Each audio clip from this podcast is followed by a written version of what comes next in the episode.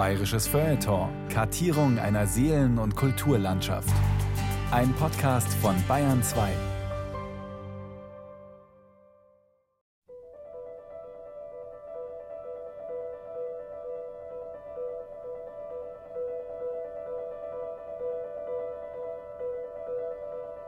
Sonntagmorgen, 9 Uhr.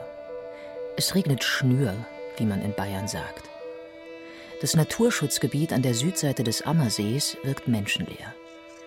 Viele Vertreter und Vertreterinnen der Gattung Homo sapiens horchen vermutlich noch an der Matratze. Umso schöner für die Tierwelt.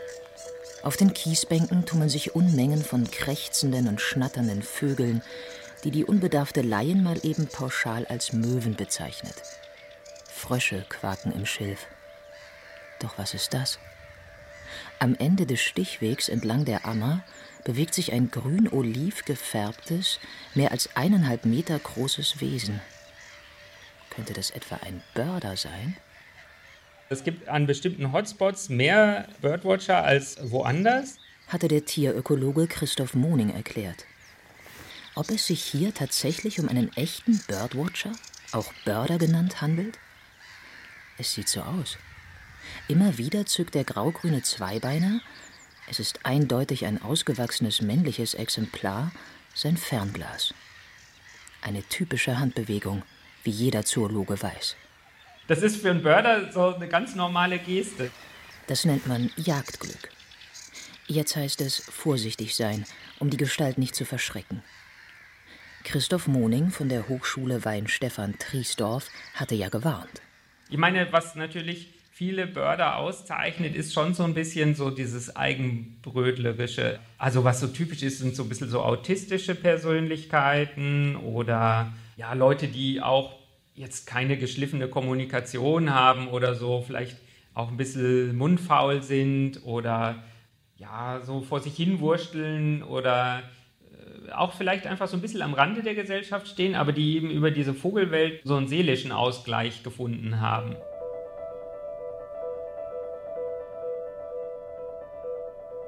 Birding in Bayern.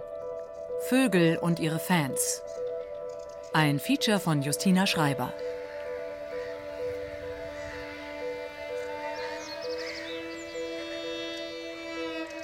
Also, dass ich hier eine neue Vogelart entdecke, also das ist ganz, ganz schwierig.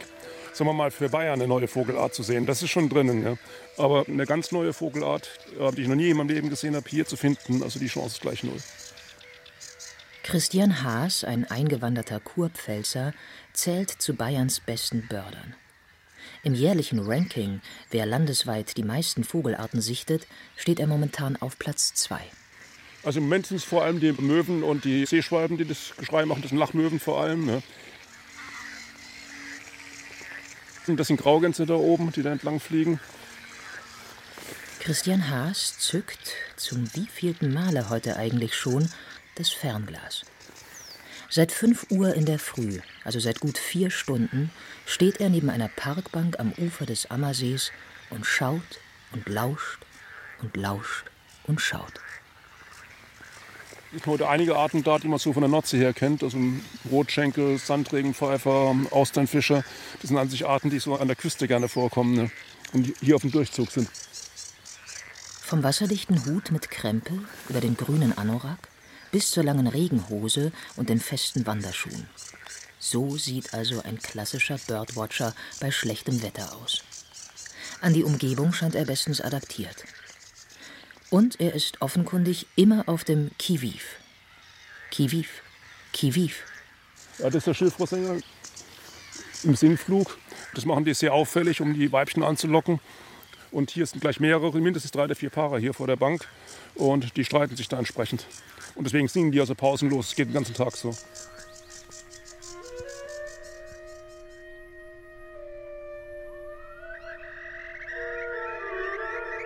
Die Welt der Hobbys ist bunt. Manche Leute nähen Patchwork-Decken, andere laufen Marathon. Man kann Kampfsportarten trainieren oder Tischtennis spielen, Mandalas ausmalen, Sudokus lösen oder einen Barista-Kurs belegen. Alles gut und schön. Aber stundenlang in einem Naturschutzgebiet herumstehen, um, Verzeihung, irgendwelche Piepmetze zu beobachten und noch dazu vielleicht bei Regen? Ina Haas, die mit ihrer Familie seit 20 Jahren im oberbayerischen Icking wohnt, kann sich Schöneres vorstellen. Ich bin sehr gerne allein. Ich kann Ihnen Stunden durch meinen Garten wühlen. Und ich kann auch alleine spazieren gehen. Aber ich kann mich nicht stillschweigend an einen See setzen. Das wird mir langweilig. Hinzu kommt, Ina Haas ist wahrlich keine Lerche, sondern eher eine Eule, beziehungsweise eine Nachtigall. Die ausgebildete Sängerin feiert abends gern und schläft am liebsten aus. Nächste Horror für mich, um 4 Uhr aufzustehen. Deshalb fängt der frühe Vogel den Wurm eben ohne sie, beziehungsweise muss ihr Gatte am Wochenende, wie auch heute, allein frühmorgens zum Birdwatchen losziehen. Nicht, dass Ina Haas kein Herz für Vögel hätte, so betrübt es sie durchaus. Dass wir keine Schwalben mehr haben. Da, wo ich groß geworden bin, in Mannheim, direkt am Rhein, unter jedem Dachgiebel waren mehrere Schwalbennester. Und ich erinnere mich noch, meine Mutter hatte auf dem Balkon Wäscheleine. Und die waren im Herbst, wenn die Schwalben sich gesammelt haben, waren die ganzen Wäscheleinen voll mit Schwalben, die saßen da drauf. 100 Mauersegler, das Geschrei der Mauersegler, das sehe auch ich, dass es das nicht mehr gibt.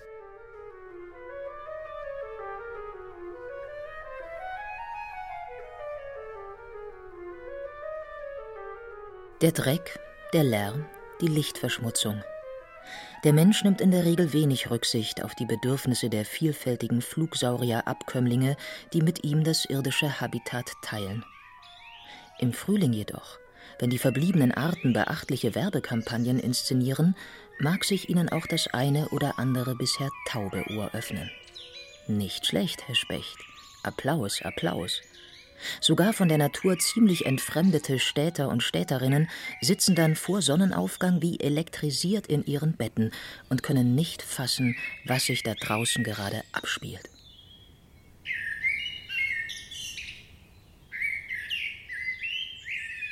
Welch ein Singen, Musizieren, Pfeifen, Zwitschern, Tirillieren.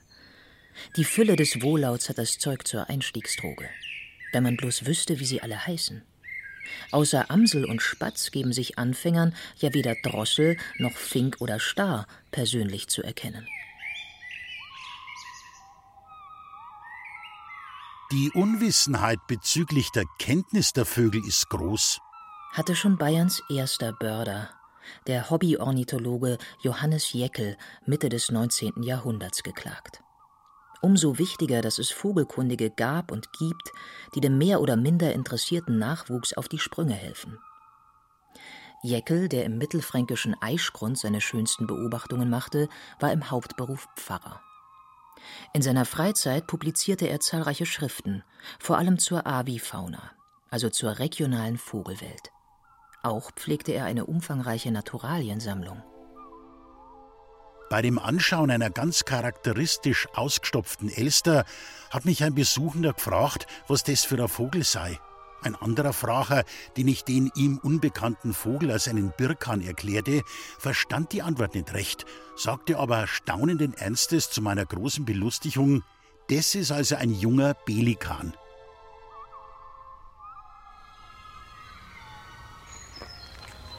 Was man jetzt da hört, die, die, de, de, de, de, de. Die, die, de, de, de, de. Wie, wie schön. Das ist Blaumeise. Die, die, de, de, de, de, de. Genau. Wie, wie schön. Und jetzt das dreimal wiederholen, viermal wiederholen von der Singdrossel. Eine Vogelstimmenexkursion kann erste Grundkenntnisse vermitteln. Unter den Fittichen von Eva Schneider, einer pensionierten Münchner Tierärztin, lernen die Neulinge einzelne Melodien im polyphonen Klangbild zu identifizieren. Tevize, Tevize, wo ist sie? Tannenmeise. Die Hitze, die Hitze, ich schwitze, ich schwitze. Wo ist sie? Die kleine, wo? Wo da oben? Ach so. Tevize, Tevize, Tevize. Kleines Maislein.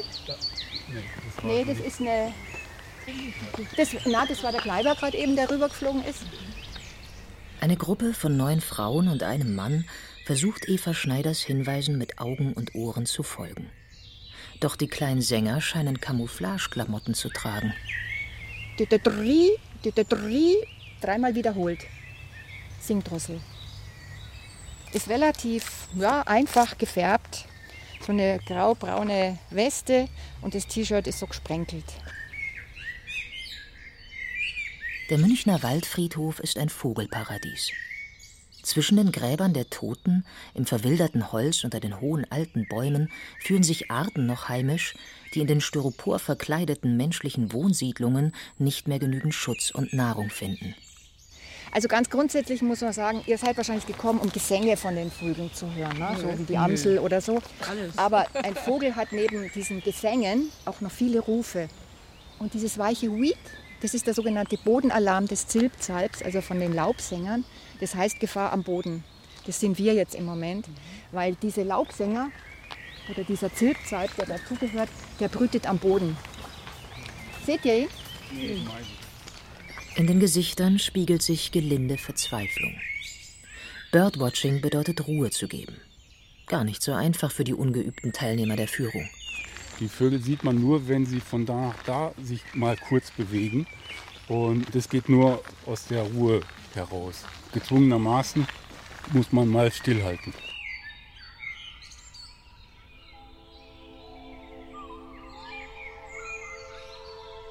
Börder und Hobby-Ornithologinnen fallen nicht vom Himmel. Wer nicht durch starke Vorbilder geprägt und geschult wurde, tut sich verflixt schwer, den Gartenrotschwanz vom Hausrotschwanz zu unterscheiden. Insbesondere einem bestimmten Großvatertypus gilt es hier ein Loblied zu singen. Johanna Trieschberger aus dem oberbayerischen Geissach tut es gern. Meine Schwester und ich wir waren mit meinem Opa ganz oft äh, in den Bergen unterwegs und wir sind hier in der Nähe auf einen kleinen Bergrücken und es war ein bisschen bewaldet und plötzlich hörte man da so ein krächzendes Geräusch. Also das war jetzt kein Vogelgesang in dem Sinn, sondern das war wirklich so ein hässliches Krächzen und dann meinte der Opa eben, ah, das war jetzt der Gratscher. Also bayerisch für einen Eichelhäher und wir haben den Vogel dann auch gesehen und beobachtet und so habe ich eigentlich gelernt, den Eichelhäher zu bestimmen. Nach den ersten 20, 30 Arten wird es leichter. Vogelstimmen muss man wie Fremdsprachen pauken, erklärt der Zoologe Christoph Moning. Man fängt natürlich erstmal mit einfacheren Arten an, mit dem Buchfink oder dem Zilzalp, die ganz charakteristisch und gleichförmig singen. Jetzt, bitte komm noch mal her, zu mir. Das ist Buchfink von weit oben, so. Jetzt. Ja, oder Mädchen, Mädchen, kommt doch wieder. Dieses de, de, de, de, de. Genau. Buchfink hat diese weißen Flecken im Flügel und im Schwänzlein rechts und links zwei Streifen. Also wenn zwei Sahnekleckse und zwei Sahnestreifen wegfliegen, ist es der Buchfink. Genau, Mädchen, Mädchen, komm doch wieder. Genau, das war jetzt der Überschlag. Ne? Das ist wieder. Und im Frühling üben die Männchen. Genau, und die Jungs vom Vorjahr, also die Jungen, die hören sich das an und machen in der Regel immer wieder einen neuen Überschlag. Und dann geht es in immer komplexere Gesänge rein. Es ist am Anfang auch frustrierend, weil man immer neu und neu lernen muss und sich erinnern muss. Und man kann den Vogel ja nicht fragen, wer du bist, sozusagen, sondern man muss einfach selber versuchen herauszufinden, wer das ist. Im Laufe der Jahre wird es dann aber immer besser. Also ich würde so meinen, wenn man es intensiv betreibt, nach drei bis fünf Jahren kann man eigentlich die meisten Gesänge, die so um einen rum sind. Für mich ist immer auch cool, wenn man zum ersten Mal einen Vogel singen hört die man zuvor irgendwie nur auf einer App oder so singen hören hat. Und wo man sich denkt, ja, okay, wenn ich den jetzt höre, dann erkenne ich schon hoffentlich, aber irgendwann ist es dann auch dieser Gesang quasi im Kopf drin, im Kopfarchiv.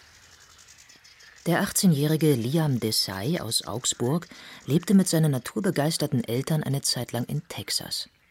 Zunächst konnte sich das Kind in seiner Fantasie allerdings nur für Löwen und Dinosaurier erwärmen. Aber wir hatten ein Vogelbuch zu Hause stehen, habe ich irgendwann mal reingeschaut. Es waren natürlich hunderte Arten, von denen ich noch nie gehört hatte und so.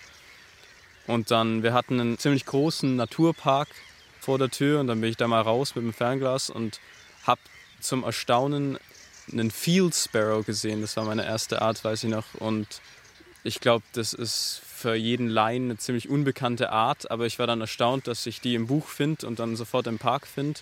Das fand ich dann eigentlich cool.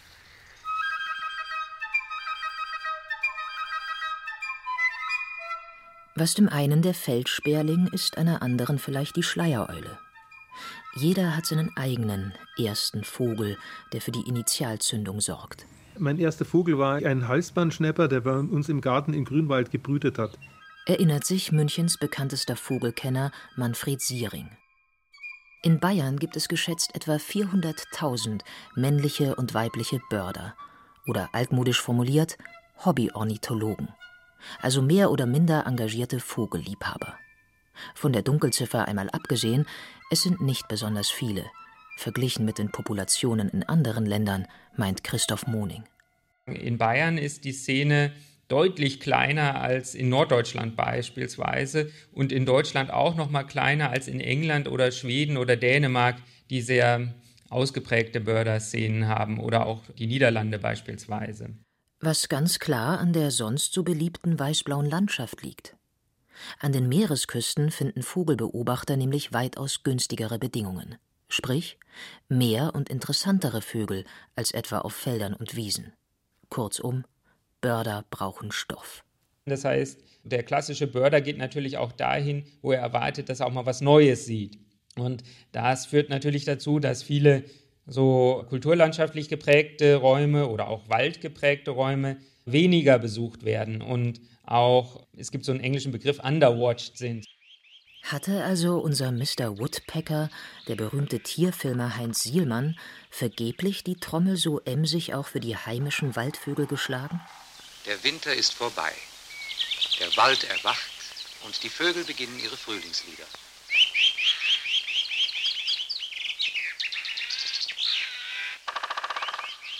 Da tönt ein merkwürdiges Hämmern von den Wipfeln herab. Das klingt sehr nach Arbeit, aber es ist auch eine Art von Gesang.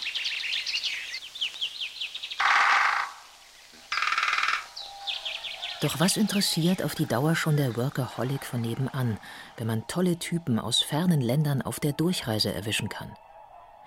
Deshalb versammeln sich Bayerns Börder mit Vorliebe während der Frühlingsmonate scharenweise in den großen Feuchtgebieten, etwa am Chiemsee oder Starnberger See oder am unteren Inn.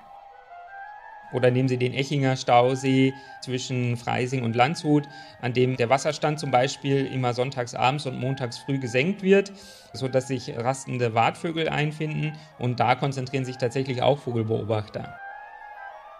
Unübersehbar sind es vor allem ältere Herren. Junge Leute wie Liam stellen Ausnahmen dar. In Augsburg gibt es zwei Jüngere, die ich kenne, die das auch betreiben. Und eine dritte, die kenne ich aber nicht persönlich. Und in Dallas waren es noch weniger. Da kannte ich wirklich nur einen, der war ein paar Jahre älter als ich auch noch. Also es ist schon ziemlich selten. Liam ist heute in das Naturschutzgebiet am Ammersee gewandert. Gleich an der Mündung des Flusses sah er zu seiner Freude zum ersten Mal in seinem Leben einen Austernfischer. Das schrille Kiwieb hatte er richtig identifiziert. Schon wieder eine neue Art. Und so entwickelt man sich weiter und das ist, glaube ich, irgendwie das große Ziel, dann irgendwann rausgehen zu können und quasi theoretisch ohne Fernglas so alles aufnehmen, dass man halt nur so durchläuft und so von dieser Vogelwelt umgeben ist.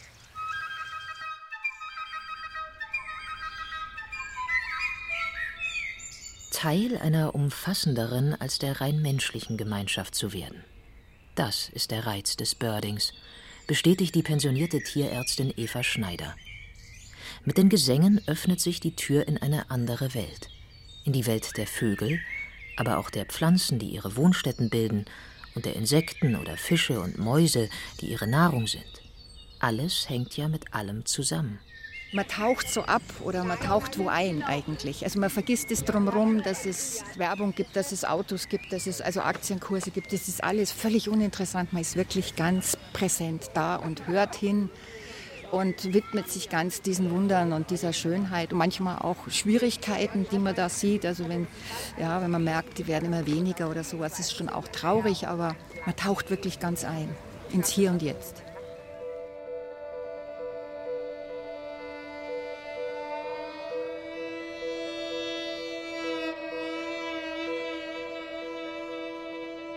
Es ist vermutlich eine Meditation, die rauschhafte Züge trägt. So etwas wie ein langer, geiler Trip. Im Idealfall. Denn es braucht schon einen besonders entwickelten Sinn für Ästhetik, um die Live-Show nicht nur wie einen mehr oder weniger öden Naturfilm konsumieren zu können.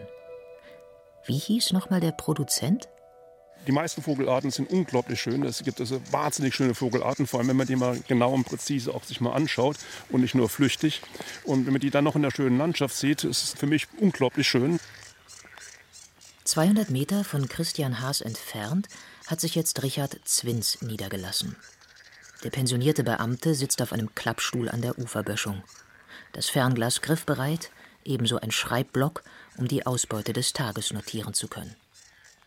Wird Richard Zwins das Glück heute wieder Holz sein, wie beim letzten Mal? Ich bin am Sonntag vor einer Woche da an der neuen Ammerbrücke gestanden, an meinem Auto dann sind neun Bienenfresser darüber geflogen.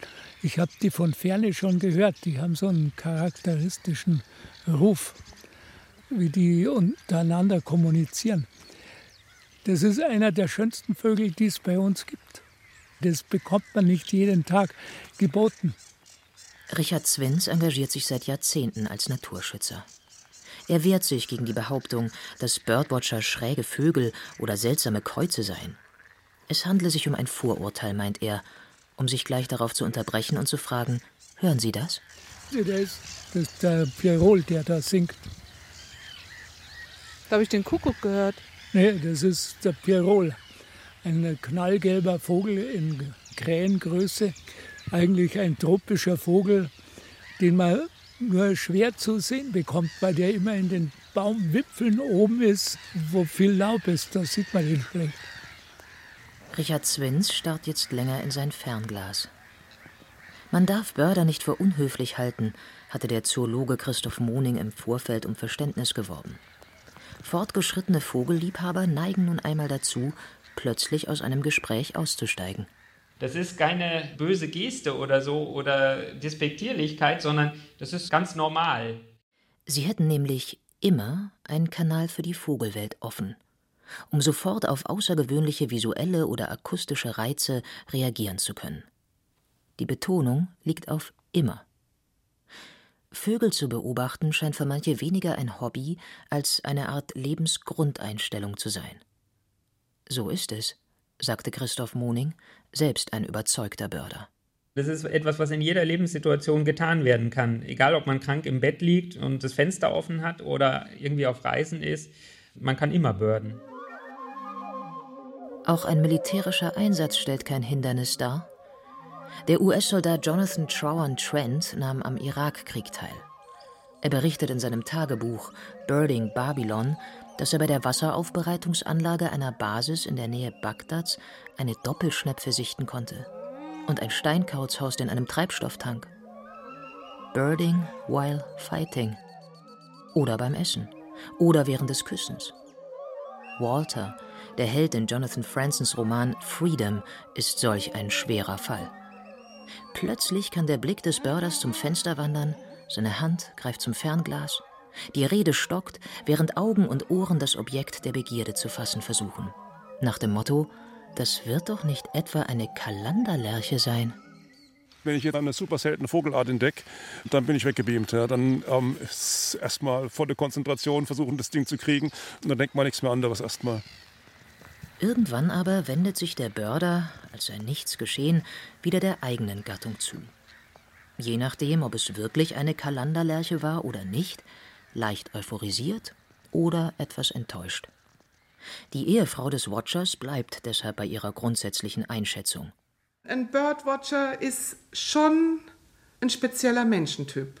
Es dreht sich halt alles um die Vögel.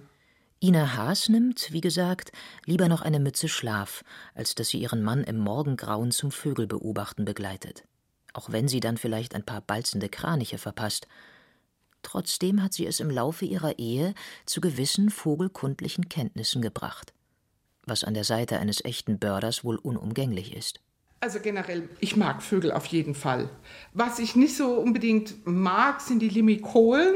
Das sind die Gelbschenkel, Rotschenkel, Grünschenkel, Sanderlinge, also diese kleinen äh, Strandvögel, Bruchwasserläufer und ach, was ist. Die mag ich nicht, weil die sehen alle gleich aus für mich. Und er sitzt dann da und versucht mir dann schon zu erklären, dass sie gar nicht gleich ausschauen. Aber die sind so kurz im Prachtkleid, dass im Winter sehen sie alle gleich aus, mit Verlaub. Also er hat mir es auch schon, wir waren, unsere erste gemeinsame Reise war in der Türkei. Da habe ich dann schon einige Vogelstimmen gelernt. Der Bruchwasserläufer, Gif, Gif, Gif. Und der andere, Klui, Klui, Klui. Und mh. Bei dem piept's wohl. Das Verhältnis des erdverhafteten Menschen zu den Bewohnern der Lüfte ist von Haus aus eher zwiegespalten. Einen Vogel oder eine Meise zu haben, gilt nicht gerade als Auszeichnung, sondern vielmehr als Synonym für eine gewisse Verrücktheit.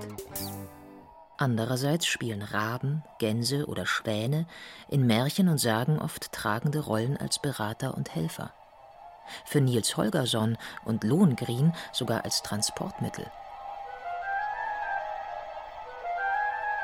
Wer aus welchen Gründen auch immer eine Leidenschaft für Vögel entwickelt hat, sieht offenkundig über artenspezifische Schwächen großzügig hinweg. Die krakelende und diebische Elster, die kriminellen Krähen, die Kleinkinder bedrohen, oder die profane Meise, die sich die nach ihr benannten Knödel wie nix reinhaut. So what? Sogar für die Taube, die sich vom edlen Friedenssymbol zum Hassobjekt der Denkmalschützer und Stadtverwaltungen mauserte, lassen sich Sympathien finden. Ist sie nicht das perfekte Wappentier moderner Gesellschaften? Die Gebrüder Jürgen und Thomas Roth, eingefleischte Ornis von Kindesbeinen an, sparen in ihrer 2017 veröffentlichten Kritik der Vögel nicht mit Superlativen. Stadttauben sind Vertreter des Maximalismus. Permanente Defekation, ununterbrochene Reproduktion und kontinuierliche Konsumtion, größte Indifferenz, tausendprozentige Penetranz, angsteinflößende Anpassungsbereitschaft. Insofern stehen sie unseren Innenstädten eigentlich recht gut zu Gesicht, den Shoppingzentren, Touristen-Hotspots und Mülleimer-Architekturen. Wo die Liebe hinfällt. Laut Gebrüder Roth wirken alle Vögel in letzter Konsequenz bestechend wegen dieser Trias aus Fitness, Fun und Fertilität. Ist der Mensch dagegen nicht das reinste Mängelwesen? Abgesehen davon, dass bestimmte Arten gebraten einfach sehr gut schmecken. Seit Jahrtausenden geht der Blick tatsächlich oft staunend und auch neidisch zum Himmel. Wenn ich ein Vöglein wär. Philosophen haben immer wieder die Vögel erwähnt, den Gesang erwähnt. Die können fliegen. Das war immer irgendwie was Besonderes gewesen, was Mystisches gewesen. Die verschwinden im Winter, kommen im Frühjahr wieder, fliegen riesige Strecken. Ich glaube, Vögel haben Menschen schon immer fasziniert. Und da kommt gerade ein Eisvogel vorbeigeflogen.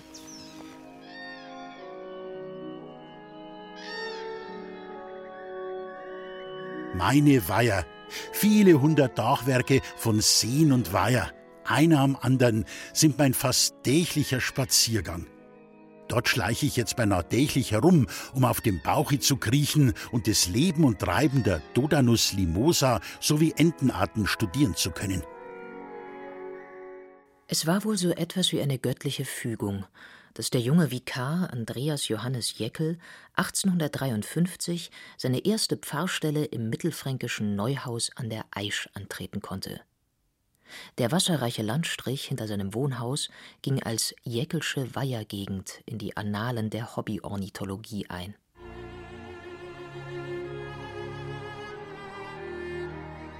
Es ist aber auch was Herrliches, neben dem Gekrächze der Lachmöwen, Seeschwalben, dem Blärren der Blassen, dem dumpfen Ohr des großen Haumtauchers, die herrliche Stimme der großen Brachschnepfe, des Lodioda limosa, des Jodeln des Dodanus glariola das Wuchteln und Schreien der Kiebitze zu hören, dem Treiben der kleinen Deichhühner Chlorobus, Borzana, Busilla, dem Fischen des Haliaedos zuzusehen. Diesen Genuss gebe ich nicht um viel Geld. Wenn er sich nicht um seine Schäfchen kümmern musste, nutzte der Herr Pfarrer jede freie Minute, um die heimische Vogelwelt zu erkunden. 234 Vogelarten listete Jeckel allein für Franken auf, wobei er auf naturwissenschaftlich korrekte Beschreibungen Wert legte und nicht nur das jagbare Tier im Blick hatte. Überhaupt war sich der vorbildliche Pionier für nichts zu schade, solange es der Forschung diente, sagt Manfred Siering, der erste Vorsitzende der Ornithologischen Gesellschaft in Bayern. Kein Wunder, dass sich Jeckel in seinen Sümpfen auch die Malaria einfing. Der hat vor dem Sonntagsgottesdienst, wenn es nachts geregnet hat im Frühling und da ist eine große Wasserlache entstanden irgendwo in der Wiese, dann ist er dorthin vor dem Gottesdienst und hat mit seiner Flinte geschossen, einen Sandregenpfeifer und einen Kiebitzregenpfeifer und hat die dann noch schnell irgendwo verschwinden lassen und dann ist er in die Kirche und nach dem Gottesdienst hat er die Tiere dann präpariert. Vogelpräparate herzustellen war damals unumgänglich. Was hätten die frühen Hobbyornithologen auch tun sollen? Es gab ja noch keine bunt bebilderten Bestimmungsbücher à la Was fliegt denn da, um Exemplare vergleichen und einordnen zu können. Die Leute haben ja damals immer wieder einen Belegvogel geschossen, ausgestopft. Die konnten alle Tiere präparieren, also das Federkleid, in Anführungszeichen Fell abziehen und den Vogel dann mit Watte ausstopfen, dass er nicht eben von Maden irgendwie zerfressen wurde. Und die haben sich alle eine kleine Vogelsammlung angelegt, die haben auch eine Eiersammlung angelegt, die haben Eier auszublasen verstanden mit winzigen Kanülen. Heute ersetzt die Technik das Handwerk. Johannes Jäckel, ein gebürtiger Nürnberger, besaß zwar bereits ein Fernglas, aber dessen Vergrößerungsleistung war lächerlich, verglichen mit der des riesigen Fernrohrs, das Christian Haas mit sich herumschleppt und an den diversen Beobachtungsposten aufbaut. Wenn der moderne Birdwatcher das Gewicht seiner Kamera samt Objektiven addiert, kommt er auf gut 20 Kilogramm Gepäck. Christian Haas führt die Ausrüstung in einem Einkaufstrolley mit sich. Meine Tochter nennt es Rollator. Das ist das Angenehmste, weil den rolle ich gerade hinter mir her. Und wenn irgendwo ein Vogel ist, lasse ich den einfach los und der steht von alleine und ich habe die Hände frei und kann beobachten. Das kleinere Fernglas hängt dem Börder wie angewachsen um den Hals. Es könnte ja da hinten oder da oben. Wir hatten jetzt im Winter hier Zwergschwäne. Die kommen aus Sibirien her, also ist richtig selten und eine unglaublich schöne Art. Ja, das war schon ein Ereignis. Konnte man drüben in der Fischner Bucht richtig schön beobachten. Ich bin wochenlang hergekommen, um Fotos zu kriegen, weil die waren maximal weit weg immer, in der Mitte vom See, dass man es ja nicht fotografieren konnte. Und ich habe es am Ende aber geschafft, ja, mit viel Geduld. Ja. Die wollte ich haben. Und zwar richtig schön. Ja. Das Foto ist die moderne Trophäe.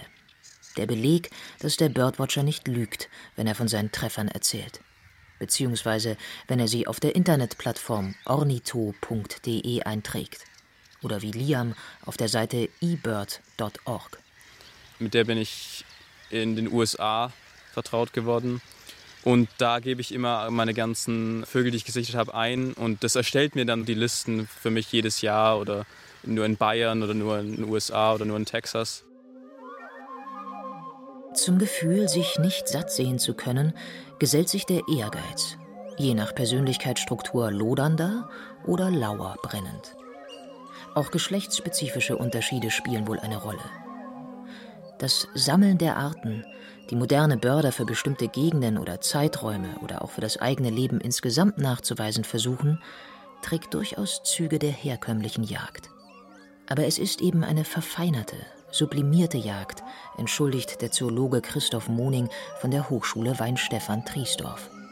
Dabei ist es gar nicht entscheidend, so wie früher, dass ich jetzt einen Vogel erlege oder so, sondern es reicht, ihn einfach gesehen oder gehört zu haben, im Idealfall vielleicht noch ein Foto gemacht zu haben oder eine Tonaufnahme. Aber im Grunde genommen reicht einfach, die Art gesehen zu haben und dann sich auf eine Liste einzutragen und sich darüber zu freuen, dass man die Vogelart hat. Wie ein Panini-Bildchen, nur etwas aufwendiger erworben.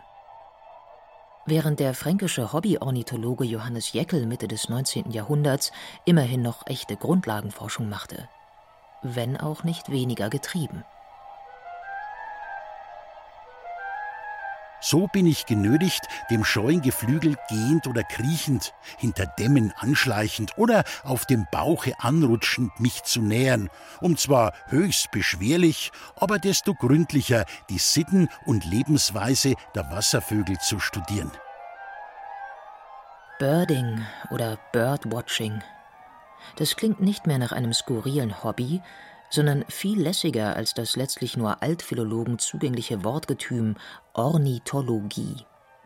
Die Anglizismen, die sich seit einiger Zeit für das Vögelbeobachten einbürgern, erweitern das Spektrum der Assoziationen in Richtung Fun, Action and Sports. Und zwar ohne jeglichen obszönen Unterton. Ganz anders als im Deutschen. Aber wer will dem Spaßvogel im Menschen schon das Spaßen verbieten? Vor allem, wenn ein überzeugter Hobby-Ornithologe zum Haushalt zählt. Alle unsere Freunde wissen, dass mein Mann am Wochenende vögelt und dass wir auch zum Vögeln in Urlaub fahren. Hm. Wobei Ina Haas dann ihre eigenen Wege geht. Die Tradition des zweideutigen Wortspiels reicht bis ins Mittelalter zurück. Der lange Specht, der lange Specht, der macht der Braut das Bett zurecht. Fiderallala, fiderallala. Unter uns. Die Vogelhochzeit ist echt kein Kinderlied.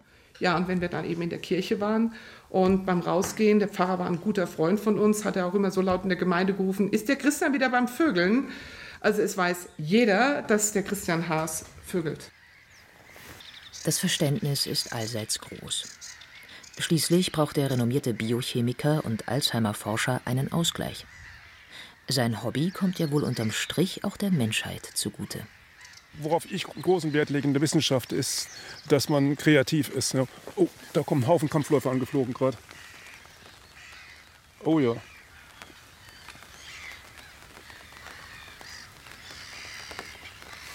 Das sind auch sehr schöne Vogelarten, die halt so Kampfläufer, weil bei der Balz die Menschen miteinander regelrecht kämpfen. Ne? Ja, ich glaube, in der Wissenschaft muss man kreativ sein. Ne? Und deswegen glaube ich, dass sowas Zweites nebenher sehr hilfreich ist. Und ich habe natürlich auch viel Muße, wenn ich das hier mache, ja, auch mal über was anderes nachzudenken und auch mal neue Ideen zu kriegen. Das ist für ihn seine Kraftquelle. Und deswegen lasse ich ihn auch zweimal raus, weil ich ganz genau weiß, er braucht es. Zweimal heißt Samstag und Sonntag. Zumindest im Frühling. Nicht alle Börderfrauen beweisen so viel Toleranz. Manfred Siering gehörte in jungen Jahren zu den Fans des bedeutenden Vogelkundlers Walter Wüst. Die Volkshochschulkurse und Exkursionen des Münchner Gymnasiallehrers lockten zahlreiche Männchen, sorry, Menschen an. Ich habe viele erlebt, die auch mit angefangen haben, mit mir Ornithologie zu betreiben, die dann aber wieder aufgehört haben. Die haben aufgegeben aus familiären Gründen, Kinder gekriegt. Die Frau hatte null Interesse an sowas, hatte sogar dann äh, vielleicht gedämpft oder bekämpft gar und die sind dann wieder abgesprungen. Der private Nestbau und die eigene Brutpflege gingen dann doch vor. Außer die Gattin war ähnlich disponiert, wie in Manfred Sierings Fall. Auch Elfriede Zwins begleitet ihren Mann, der einst bei Walter Wüst die Schulbank drückte und jetzt auf einem Klappstuhl am Ammersee sitzt, seit Jahrzehnten beim Birding.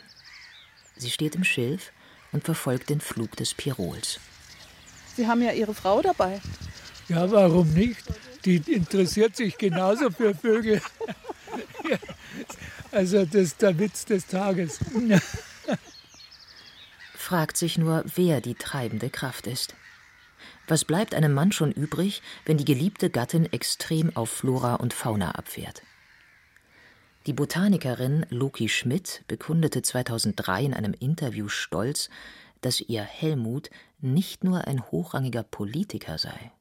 Außerdem ist mein Mann ein hervorragender Ornithologe, heute würde man sagen Birdwatcher. Wir haben unsere Urlaubsreisen nur dahin gemacht, wo wir Vögel beobachtet haben. Auf die Lofoten, nach Island, auf die Färöer, an Neusiedlersee.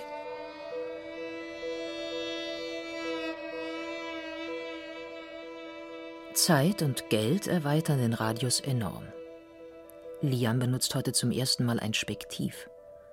Der Vorsitzende des Naturwissenschaftlichen Vereins in Augsburg hat dem Abiturienten sein altes Fernrohr ausgeliehen. Prompt entdeckte Liam heute am Ammersee innerhalb weniger Stunden gleich drei Leifer, wie es in der Sprache der Birdwatcher heißt. Ein Lifer ist quasi eine Art, die man zum ersten Mal im Leben sieht. Also Live Bird, für das steht's. Liam zählt seine morgendliche Ausbeute auf. Ein Sumpfhuhn, eine Bartmeise und der Austernfischer, den er bereits an der Flussmündung entdeckte. Auf die Bartmeise habe ich eigentlich gehofft, weil die hier ziemlich häufig gesehen wird.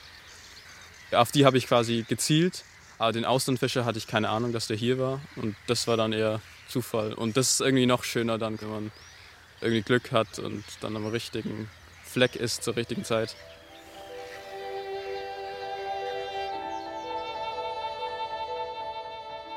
So praktisch die Internetportale sind, bei denen Birdwatcher ihre Funde melden, da sie anzeigen, wann und wo seltene Vögel gesichtet werden, sorgen sie auch dafür, dass es aus scheinbar heiterem Himmel zu merkwürdigen Menschenaufläufen kommt. Etwa, wenn ein verirrter Zugvogel in einer Wohnanlage gestrandet ist oder eine kaum bekannte Seeschwalbe im Warmwasserausfluss eines Atomkraftwerkes badet. Der Tierökologe Christoph Moning kann dem Drang, seltenen Vögeln hinterherzureisen, nicht immer widerstehen.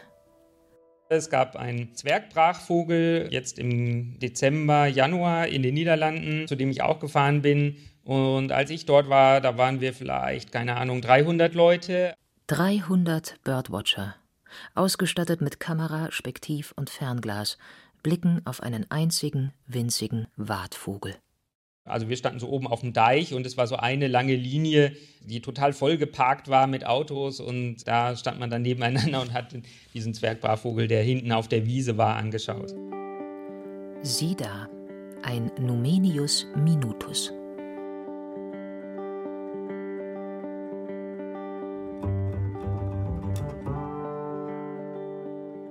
Jetzt aber schlägt endlich die Stunde der Gartenvögel.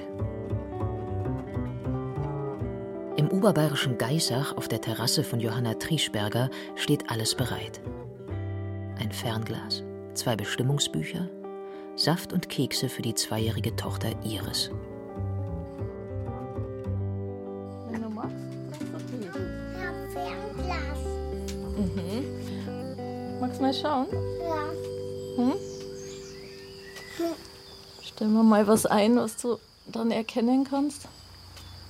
Schau. Einmal im Jahr ruft der Landesbund für Vogelschutz zur Zählung auf. Ob denn noch ein Vogel geflogen kommt? Wenn ja, welches? Und was Ja. siehst du? Ja, an den Vögel. Ich kann auch Vögel sehen. Ah, das ist jetzt ein Star vorbeigeflogen gerade. Laienwissen ist gefragt, um einen Überblick über den bayerischen Bestand zu gewinnen. Da oben, das könnte jetzt eine äh, Rauchschwalbe sein. Genau, das ist eine. Letztes Jahr meldeten 11.400 Vogelfreunde 265.000 Exemplare in ihren Gärten. Ob die Anzahl der Allerweltsvögel weiter abnimmt? Ah, jetzt ist eine Meise gerade an die Knödel geflogen. Das ist eine Blaumeise. Das schreiben wir auch gleich mal auf. Der Zettel füllt sich langsam. Bei der Stunde der Gartenvögel zählt man, welche verschiedenen Arten im Garten überhaupt da sind und man zählt die maximale Anzahl einer Art. Also wenn ich fünf Meisen sehe, dann schreibe ich fünf Meisen auf und wenn das nächste Mal noch mal eine Meise kommt, die notiere ich dann nicht mehr. Jetzt ist eine Kohlmeise da oben an die Fütterung geflogen. Die können wir auch notieren. Nebenan halten die Eltern Hühner. Der Vater züchtet Bienen. Der Opa, der schon früh Johanna Trieschbergers Interesse an der Vogelwelt weckte, lebt nicht mehr. Ab und zu grüßt noch der Kratscher, der Eichelheer von ihm. Später dann in der Schule hatte ich das Glück, einen Biologielehrer zu haben, der brannte wirklich für sein Fach. Der war voller Leidenschaft. Ja, jetzt fliegt der Rotmilan über uns drüber. Hat schon genügend Thermik, um ein bisschen aufzusteigen. Als sie nach dem Studium im Münchner Umland wohnte, nahm Johanna Trieschberger mit ihrem Mann manchmal an Bird Races teil. Welches Team sichtet innerhalb von 24 Stunden die meisten Vogelarten? Die Sehnsucht nach der Natur trieb sie hinaus. Nimm einen Gruß mit. Jetzt zog sie mit ihrer Familie zurück in den Heimatort. In Geissach scheint die Welt noch fast in Ordnung zu sein. Zum Glück sind hier noch ganz viele Hecken mit großen Bäumen und hohen Büschen erhalten geblieben. Was ich allerdings zum Beispiel schon festgestellt habe, dass es weniger Schwalben gibt. Obwohl die Brutmöglichkeiten hier nach wie vor noch vorhanden sind, also die offenen Ställe sind noch da. Die Vögel finden auch das Material, um ihre Nester zu bauen. Aber irgendwas muss ihnen wohl trotzdem fehlen. Ich weiß nicht, ob das jetzt daran liegt, dass hier weniger Insekten sind oder ob einfach auch weniger Vögel zurückkehren aus ihrem Winterquartier.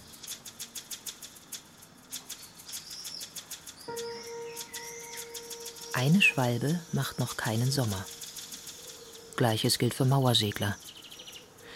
Viele Vogelfreunde fiebern heutzutage auf den letzten 1000 Kilometern ihrer mehrmonatigen Reise mit. Finden sie ausreichend Luftplankton, um durchhalten zu können? Wie vertragen sie den Kälteeinbruch über der Ägäis, den der Wetterbericht angekündigt hat? Von Jahr zu Jahr werden die Daumen fester gedrückt. Schaffen sie es noch bis Bayern? Oder wird das Sri Sri, mit dem sie den Verkehrslärm übertönen, ein Geräusch der Vergangenheit sein? Ich warte jedes Jahr drauf, wann kommen die ersten Mauersegler. Und das hat sich ja im Laufe der letzten Jahre, kamen die immer früher. Und jetzt sind es plötzlich gar nicht mehr kommen oder sehr spät und nur ganz wenige. Und das gibt dann so einen Alarm bei mir. Kuckuck, Kuckuck. Sag, wie lange lebst du noch? Vögel sind Boten. Oder moderner formuliert, Bioindikatoren. Ich glaube, es gibt kaum eine Bevölkerungsgruppe wie die Börder, die so hautnah miterleben, wie Biodiversität zurückgeht, wie Lebensräume verloren gehen, wie Artenvielfalt zurückgeht. Einfach auch durch die Szene, in der ja auch viele ältere Leute sind, die noch erzählen können, wie vielfältig unsere Kulturlandschaft früher war. Früher war zwar nicht alles besser, aber es gab unbestreitbar mehr Hausrotschwänze. Während der Nachkriegszeit bevölkerten sie in München die Ruinen, erzählt Manfred Siering. Genauso die Bachstelze, weil überall aus zerborstenen Abwasserleitungen rieselten irgendwelche Flüssigkeiten, mehr oder weniger übel riechend und waren Fliegen da. Natürlich für Bachstelze und Hausrotschwanz war das eine wunderbare Lebensgrundlage. Heute ist München steril und wird ständig nachgefummelt und nachgeputzt. Heute haben die beiden Arten in München nichts mehr verloren. Der Triel, das Rothuhn, der Gänsegeier, die Blauracke – Still und heimlich sind sie verschwunden, vom Winde verweht wie die eigene Kindheit. Mit dem Alter wächst die Liste der Verluste. Die Kornweihe, der Steinschmetzer, die Turteltaube und der Raubwürger. Aus Jugendfreunden wurden Sorgenvögel. Oh, da fliegt gerade ein Kiebitz entlang hier. das ist einer von den Sorgenvögeln hier, der so die breiten flatternden Flügeln, also jetzt sieht man schlecht. Da, da landet gerade noch wieder einer. Ja. Die brüten hier auf den Wiesen und ähm, das ist einer der großen Sorgenvögel. Das, in meiner Jugend habe ich die wirklich in Massen gesehen. Ne. Das ist komplett vorbei. Ja. Es hat aufgehört zu regnen. Christian Haas holt die Brotzeitdose heraus. Er weiß die bayerischen Feuchtgebiete wie hier am Ammersee wirklich zu schätzen. Aber die Agrarpolitik des Freistaates haut dem gebürtigen Mannheimer dann doch immer wieder mit Verlaub, den Vogel raus. In Sachen Naturschutz ist hier vieles also ganz schwer im Argen. Oh, das ist ein Grünschenkel, der gerade gerufen hat. Auch typisches Geräusch für die Nordsee. Ja. Also was mir hier ganz große Sorgen macht, ist die Landwirtschaft. Die ist hier in einem industriellen Maß betrieben, das wirklich die Vogelwelt großflächig komplett vernichtet. Die Felder werden hier gespritzt mit Pestiziden. Die Wiesen werden viel zu früh gemäht und einen Tag später schon wieder die Gülle drauf. Das heißt, keine einzige Feldleiche wird hier ihre Brut hochkriegen. Keine einzige. Ob es eines Tages wohl mehr Börder als Birds zu beobachten gibt? Es sind schon ein paar mehr geworden in den letzten Jahren, erklärt Richard Zwins, der ältere Herr auf dem Klappstuhl am Ammersee. Aber von einer Landplage kann noch keine Rede sein. Vielmehr stört den Hobby-Ornithologen die wachsende Zahl der Hobby-Fotografen, die sich im Frühling in der Nähe der Nistplätze tummeln. Die Vögel brauchen Ruhe. Es gibt viele Fotografen, die meistens um diese Jahreszeit kommen mit solchen Geräten, aber von Ornithologie keine Ahnung haben. Die wollen immer Fotos machen, also so gute Fotos, dass sie am besten auf den Vögeln sitzen Und man weiß nicht, was sie mit diesen Hunderten von Fotos dann machen. Und von jeder Vogelart gibt es im Internet also 50.000 Fotos. Das ist völlig also überflüssig meines Erachtens. Da wäre ich froh, wenn die sich hier nicht zeigen würden.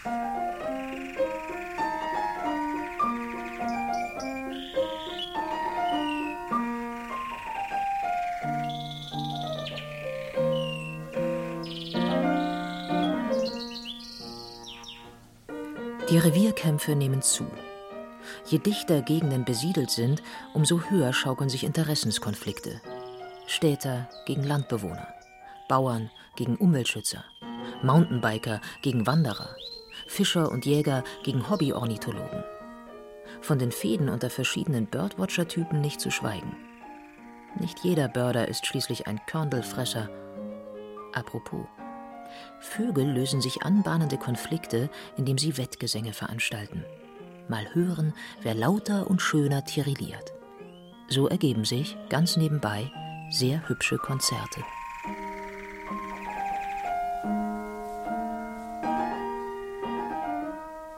Kanarienvogel Philipp, am Klavier begleitet von Sibylle Hussing.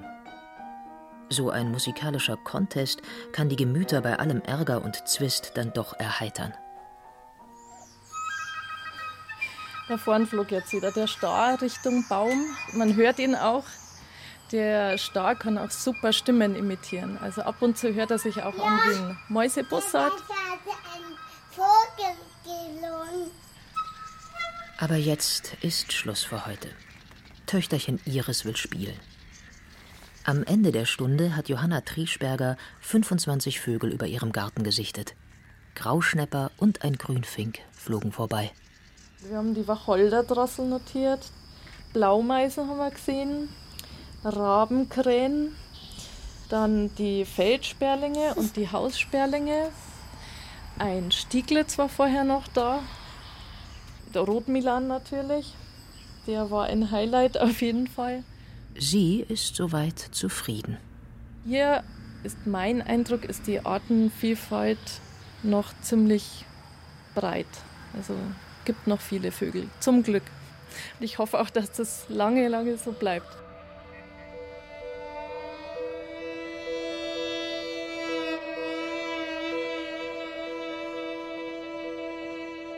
Birding in Bayern. Vögel und ihre Fans. Sie hörten ein Feature von Justina Schreiber. Es sprachen Katja Birkle und Christian Jungwirth. Ton und Technik Susanne Harasim. Regie und Redaktion Ulrich Klenner.